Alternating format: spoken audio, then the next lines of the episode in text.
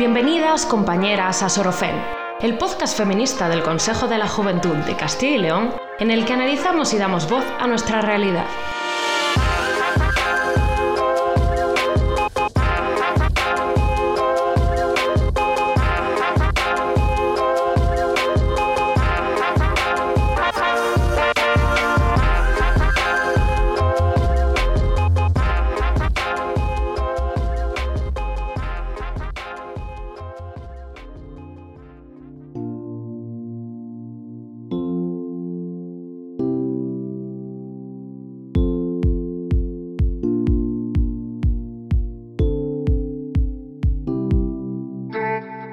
Bienvenidas compañeras a un nuevo episodio de Sorofem, el último de este año 2022 y como no, no podemos empezar este episodio sin hablar de la cifra de feminicidios demoledora.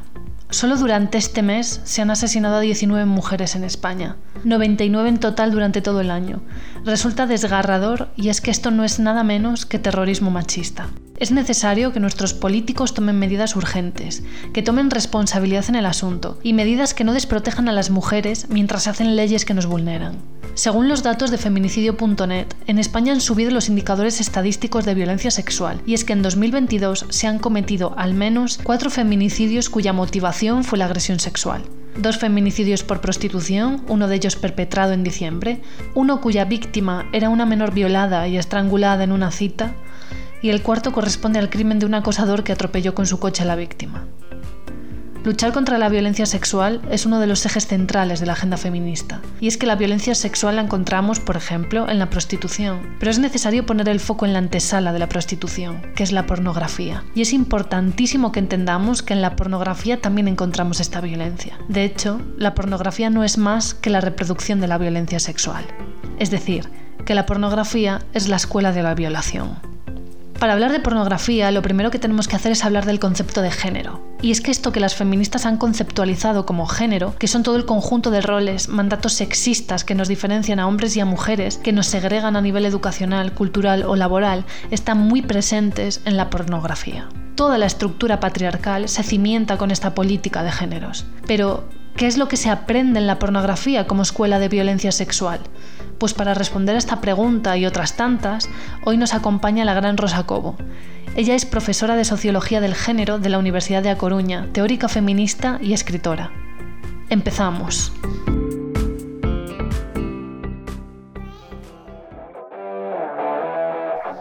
El feminismo responde. responde. responde.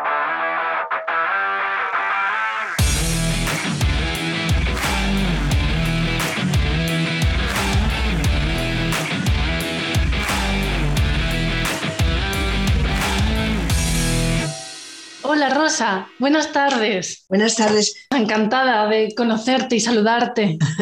Lo mismo. Pues para comenzar la entrevista, nos parece interesante que contextualicemos por qué la pornografía es importante que esté dentro del estudio de la teoría feminista. ¿Por qué al movimiento feminista y a las feministas nos interesa la pornografía? Rosa. Bueno, em, lo primero que habría que decir es que la pornografía, eh, al igual que la prostitución, tiene que ser necesariamente un objeto de estudio, a mi juicio, preferente para la teoría feminista. ¿Por qué? Por, hay muchas razones, pero como vamos a hablar un rato, solamente te voy a, a decir ahora de momento alguna. Bueno, en primer lugar, porque la pornografía es una narrativa que cuenta una historia y en esa historia que cuenta, cuenta una nueva forma de definir a las mujeres y una nueva forma de definir a los varones. Por lo tanto, la pornografía es una herramienta fundamental a la hora de resignificar eh, la masculinidad normativa, la feminidad normativa. Ese es un motivo fundamental. Hay muchos más, solamente te voy a decir otro más, que también me parece que tiene muchísima relevancia, y es que la pornografía em, condiciona, eh, influye, en muchos casos determina la manera que tienen nuestros jóvenes de entender la sexualidad. Y además de esto, queremos que nos cuentes también el significado de la pornografía. ¿Qué quiere decir la pornografía? Porque entendemos que no es únicamente todos esos miles de vídeos que aparecen en diferentes plataformas de Internet, sino que tiene un significado y ese es el significado al que las feministas queremos llegar. ¿Qué se puede analizar desde la teoría feminista sobre ese significado, el que hay detrás de todos esos vídeos de la pornografía, que está muy relacionado con esta primera pregunta y que tú has comentado también? Aparentemente, eh, la pornografía cumple el objetivo de ayudar a que la mayor, que los hombres pues encuentren un modo de excitarse. Aprovecho para decir que en España las dos terceras partes de quien consume pornografía son varones y apenas una tercera parte son mujeres. Entonces, eh, parecería que la pornografía tiene ese sentido, ¿no?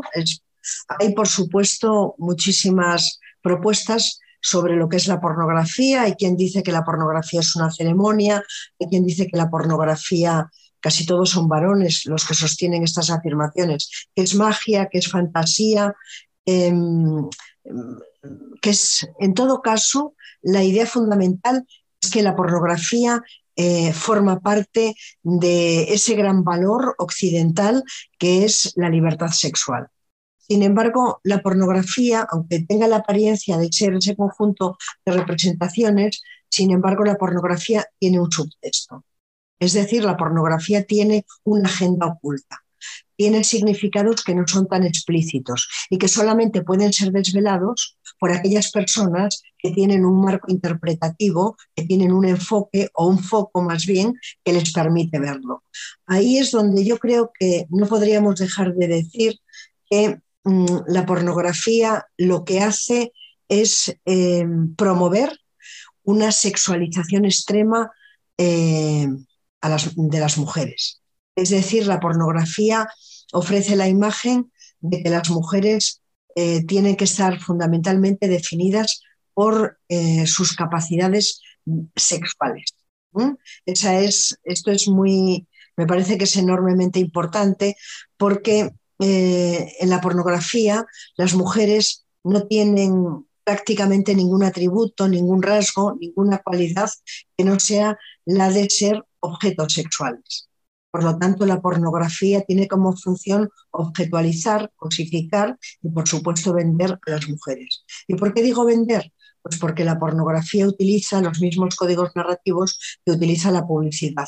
La publicidad está para vender, la pornografía está para vender. De hecho, este es el motivo por el cual la pornografía es gratuita. Es gratuita porque eh, se pueden permitir los distribuidores, los productores, se pueden permitir el lujo de que sea gratuita porque eh, la costea los contactos libres, los contactos pagados y la publicidad. Te quería preguntar también eh, cuál es la relación entre prostitución y pornografía.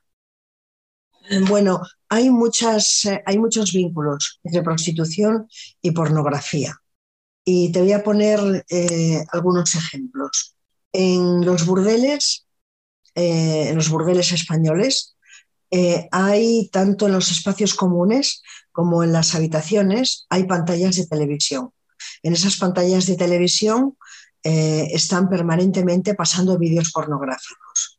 ¿Y cuáles son, qué es lo que dicen esos vídeos pornográficos? Esos vídeos pornográficos están emitiendo permanentemente mensajes que van dirigidos a las mujeres y que van dirigidos a los consumidores de, eh, o sea, a los demandantes de prostitución. ¿no?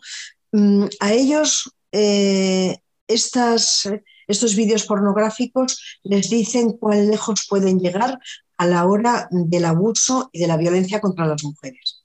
Y a ellas lo que les dice es que no pueden decir que no, lo, lo, tienen que soportar todo, porque eso forma parte ese negocio. eso forma parte de ese universo que es el universo prostitucional. Entonces, este es un vínculo muy importante.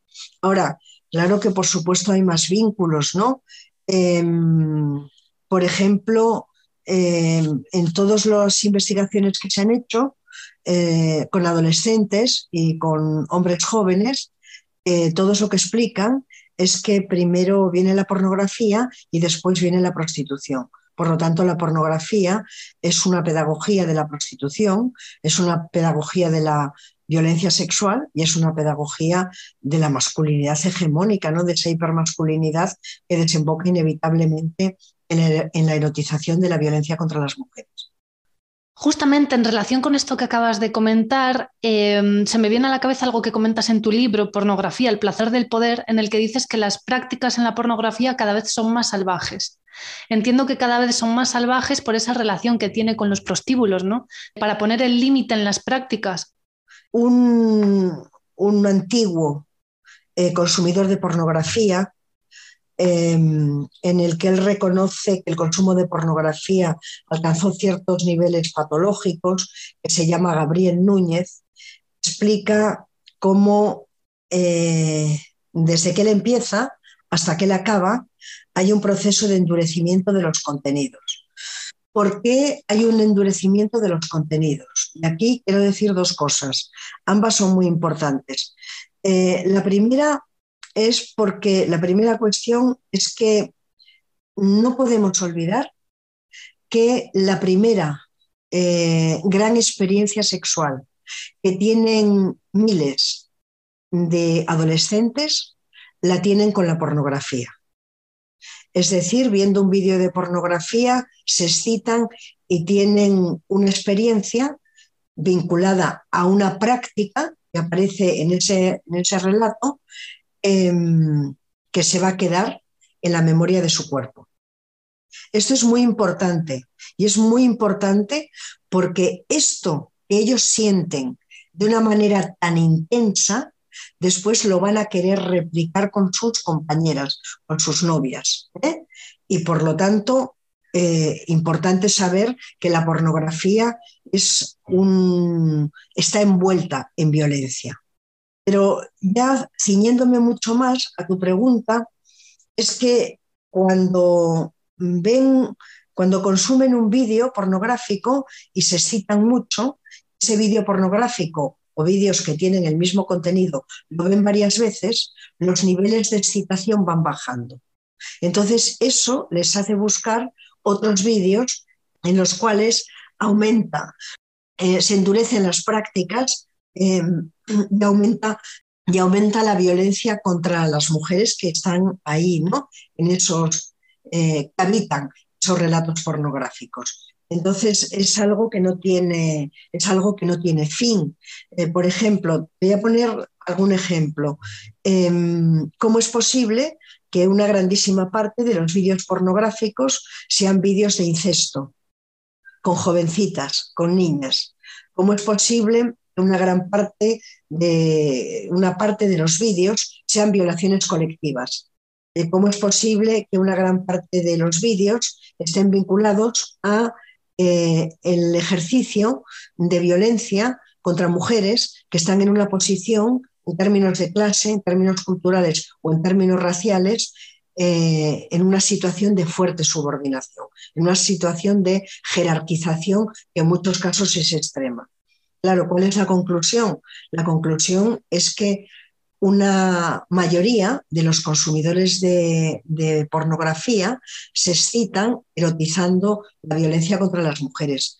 Eh, se, han, se, han, descubierto casos, tanto en la pornografía como en la prostitución, en la que se buscan a chicas, a ser posible adolescentes, que eh, no se puedan defender que sean discapacitadas físicas, que sean discapacitadas mentales, que sean niñas. Otra cosa es que eso esté lo suficientemente en abierto como para que nosotras podamos verlo.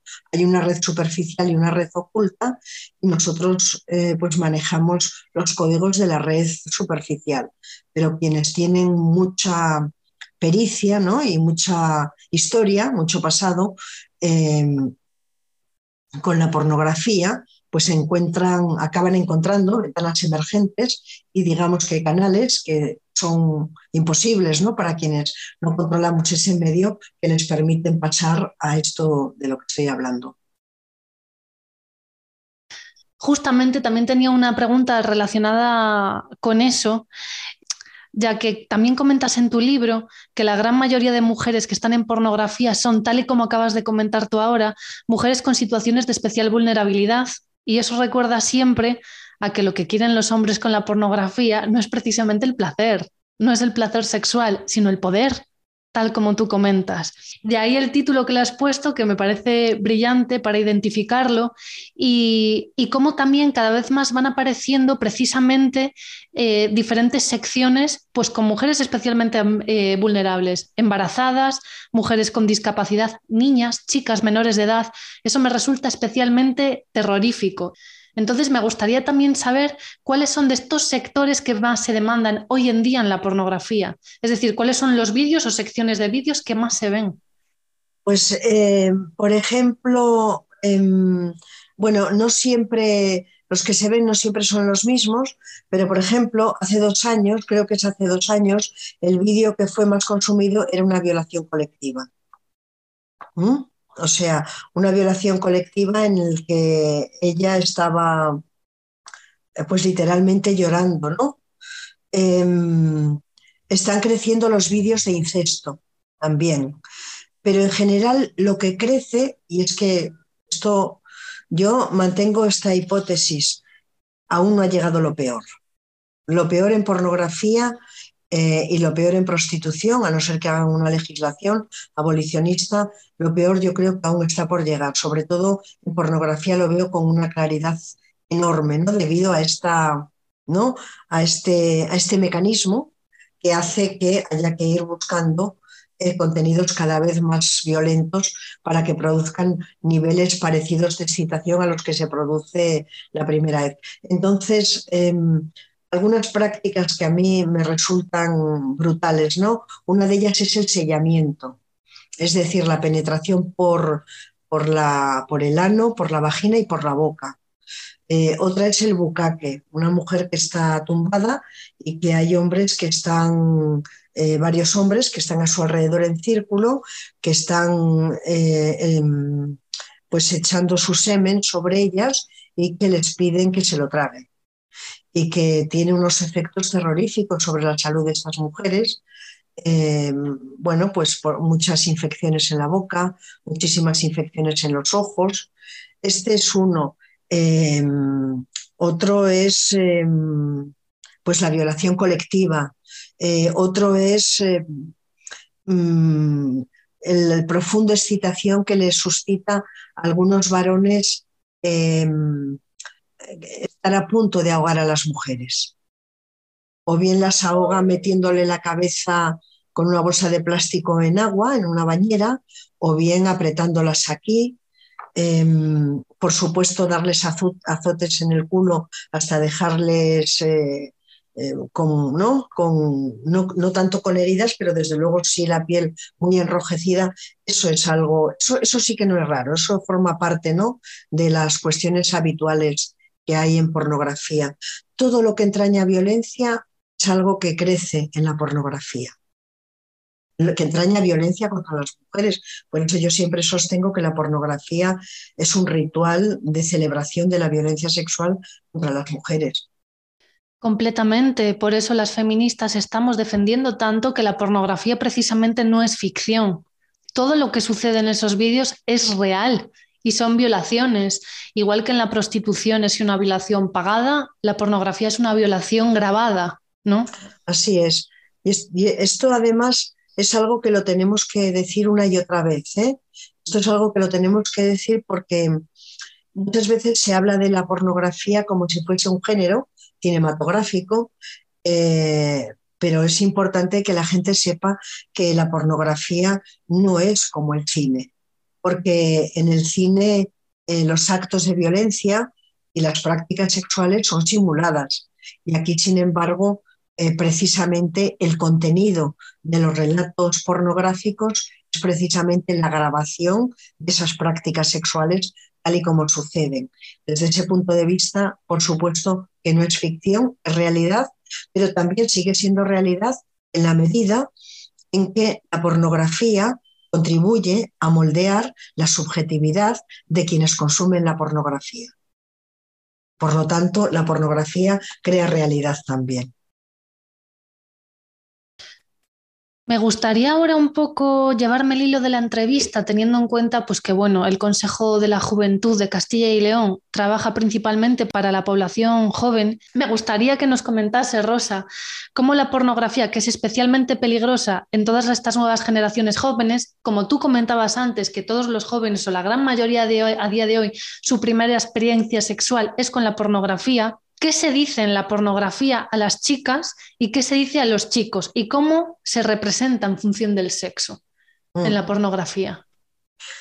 Bueno, eh, la pornografía envía a las chicas un, eh, a las chicas y a los chicos, ¿eh? porque envía mensajes. En realidad la pornografía envía sobre todo mensajes a los chicos, y digo que envía sobre todo mensajes a los chicos que ellos después van a ser los que se los van a transmitir a las chicas, puesto que son ellos mayoría quienes consumen pornografía. Em, vamos a ver, em, ellos van a entender que las mujeres tienen que entender y asumir que em, el sexo no se negocia, sino que el sexo se impone y que se impone unilateralmente y que lo imponen ellos. Ellos van a tratar de persuadir a través de la pornografía que lo que les gusta a ellos es la sexualidad, es la buena sexualidad y por lo tanto que ellas necesariamente tienen que asumirlo como aquello que es bueno. Em, la pornografía envía un mensaje de sexualización extrema a las mujeres. Y tenemos que saber que cuanto más se sexualiza a un genérico oprimido, eh, más se le desracionaliza. Si se pudiese decir así, que creo que no se puede decir así, o más se le, sí, se le, es decir, a más sexualización, menos racionalidad. Eso es importante. Eh, ¿Por qué es importante esto? Esto es muy importante porque en la medida en que los seres humanos en la medida en que los individuos se les define fundamentalmente por la sexualidad, eh, esa operación entraña y les correlativa otra operación de deshumanización. Solamente deshumanizando a las mujeres que están en pornografía y a las mujeres que están en prostitución se puede ejercer violencia contra ellas. Porque si, los varones considerasen ellas son iguales que ellos, les produciría culpabilidad, les produciría algún tipo de disonancia ¿no? moral, de disonancia cognitiva, el ejercicio de esa cantidad enorme de violencia que despliegan en, todos esos, eh, en todas esas prácticas. Entonces, hay mensajes para ellos, hay mensajes para ellas. A ellos se les dice que la buena masculinidad es una masculinidad dominante, es una masculinidad violenta, se les hace que los dos comprendan que la, que la pornografía es sinónimo de sexualidad, cuando la pornografía no tiene nada que ver con la sexualidad, se alimenta de la sexualidad, pero no es sexualidad. Completamente. Y ya para terminar la entrevista, la, la, última pregunta que te quiero lanzar es conectándola con esta, y es que, ¿qué podemos hacer para que entre la población cada vez más joven no se normalice la pornografía, especialmente con las nuevas plataformas como OnlyFans y que afecta especialmente a las chicas, claro, que son las que se exponen. Mira, la pornografía se alimenta de mujeres que son pobres, que tienen pocos recursos, que tienen pocos recursos económicos, que tienen pocos recursos emocionales, y que son vulnerables. A mí me parece que esto es eh, indispensable poder comprenderlo. Em, debemos de permitir que nuestros varones consuman eh, representaciones pornográficas que se alimentan de mujeres que son vulnerables y que están en situación de vulnerabilidad, o sea, están en situación de pobreza. Bueno, yo creo que esto eh, es una barbarie. Eh, ¿Se puede permitir que la pornografía sea una exaltación de la violencia contra las mujeres? Eh, ¿Se debe tolerar que la, pornografía transmita la idea de que la sexualidad no se negocia, sino que los deseos de uno se imponen sobre los no deseos de la otra. Bueno, yo creo que no deberíamos de permitirlo, porque la pornografía finalmente es una pedagogía que tiene, es un, es un dispositivo pedagógico de socialización extraordinariamente fuerte, en el que nuestros adolescentes se están socializando a través de, estas, eh, de estos relatos. ¿no? Entonces, yo creo que lo primero que hay que hacer, y yo, si fuese este gobierno, lo haría mañana y no esperaría pasado, es no permitir que estén abiertos. La pornografía no puede ser gratuita. Un niño que tiene 8 o 9 años no puede, eh, dando simplemente un botón, eh, no puede encontrarse con un vídeo pornográfico. Em, es un acto criminal, bajo mi punto de vista. Yo creo que esto es lo primero que habría que hacer. Lo segundo que habría que hacer es, así, con esta palabra, prohibir la pornografía y tenemos que hacernos esta reflexión. ¿Qué ocurriría si en la pornografía, en lugar de ser las mujeres las que son objeto de la violencia masculina, fuesen negros? Más aún, fuesen judíos, fuesen migrantes. ¿Sería tolerable? O, o que fuesen personas trans. ¿Sería tolerable? ¿O tendríamos que considerar que es un discurso de odio? Es un discurso de odio y los discursos de odio tienen que ser sancionados. Los discursos de odio tienen que ser penalizados. De modo que yo creo que sí, cada día, en la medida en que más estudio la pornografía, más he llegado a la conclusión de que con la pornografía su horizonte normativo es acabar con ella. El otro día me puse a buscar un vídeo pornográfico Em, no, un vídeo pornográfico no, un vídeo porque cuando doy em, conferencias, cuando doy charlas, siempre me hacen preguntas de muchos tipos y entonces un tipo de estos que está en la televisión, em, parece ser que se había él mismo grabado una, una escena, o sea, un, pues un intercambio sexual con una mujer, ¿no? es un presentador de televisión.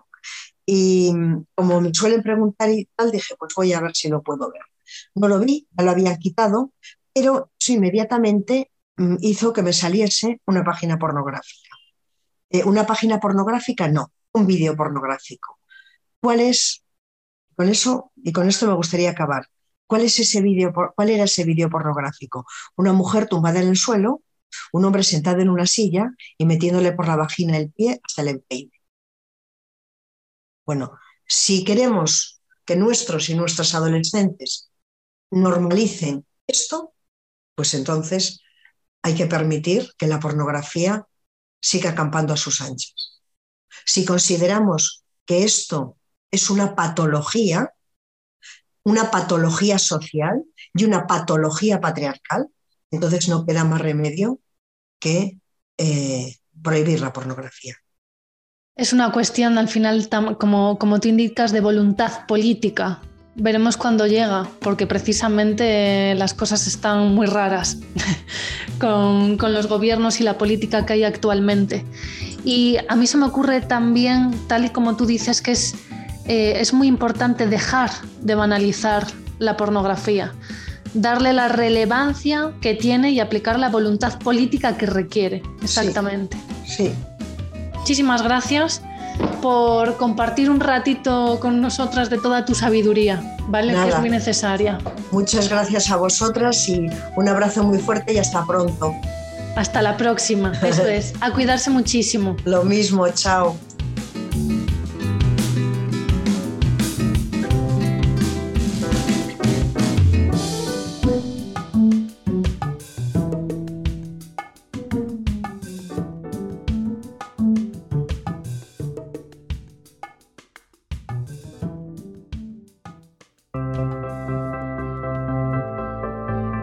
Compañeras, nos despedimos de esta segunda temporada de Sorofem. Os deseamos un feliz y feminista 2023. Muchísimas gracias por habernos escuchado y estar detrás de este trabajo que hacemos con corazón y vocación. Que disfrutéis de estos días a quienes os gusta la Navidad y que os sea leve a todas las que nos gusta o tenéis que lidiar con conversaciones de cuñado. Un abrazo, compañeras.